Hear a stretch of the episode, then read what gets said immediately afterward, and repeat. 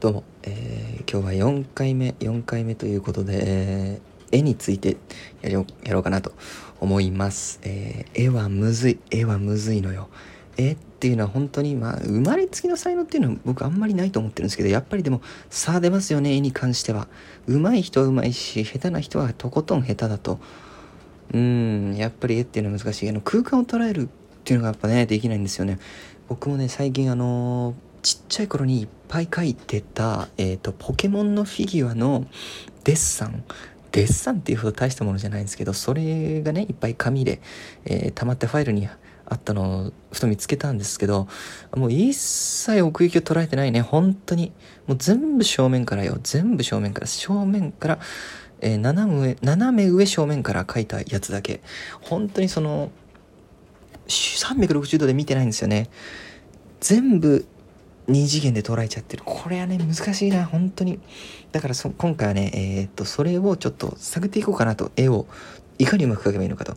えー、で、まあ、皆さんにはお見せできないんですけど、今ね、今書いて、書いて気づいていって、まあ、そういったあのテクニック的なことに気づいていければなと思います。あの、まず僕すんごく下手なんでね、そこからいこうかなと思います。何書こうかな。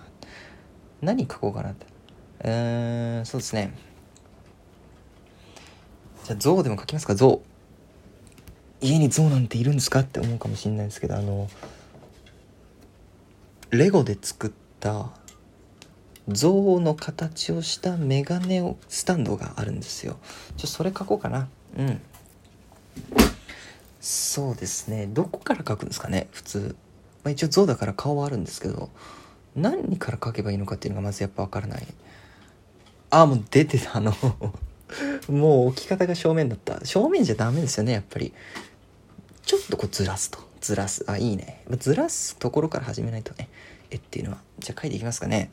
うーん、どこから書けばいいんだろうな。そうね。でも画量転生っていうぐらいだから目は最初に手つけないでしょ。で、どこから、最初に書くところで、その、そこから広がっていくからね、その絵が。だから最初のバランスを捉えるために何かから書き始めなきゃいけないんですがそれが何かっていうのが本当に分かんない。うんとまあ花だな。花だよ。花花だよ。花だ。こりゃ花だわ。こりゃ花だ。だって象だもん。象は中心にこう鼻があって鼻から顔の両側が、えー、広がっていくと。でそこにバランスよく、えー、図体？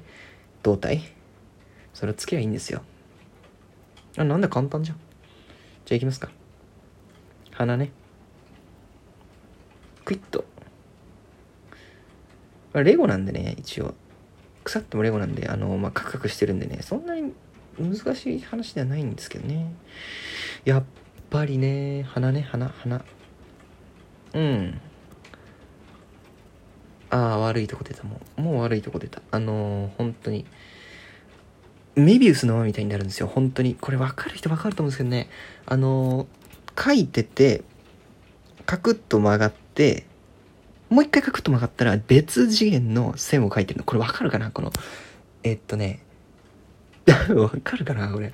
線を書く、ずらす、書くっていうと、この1個目と2つ目の線がその、同じ平面にない線を一筆で書こうとしちゃう。これだ、これ良くないんだ。これ良くないって気づいたところで今日は終わり。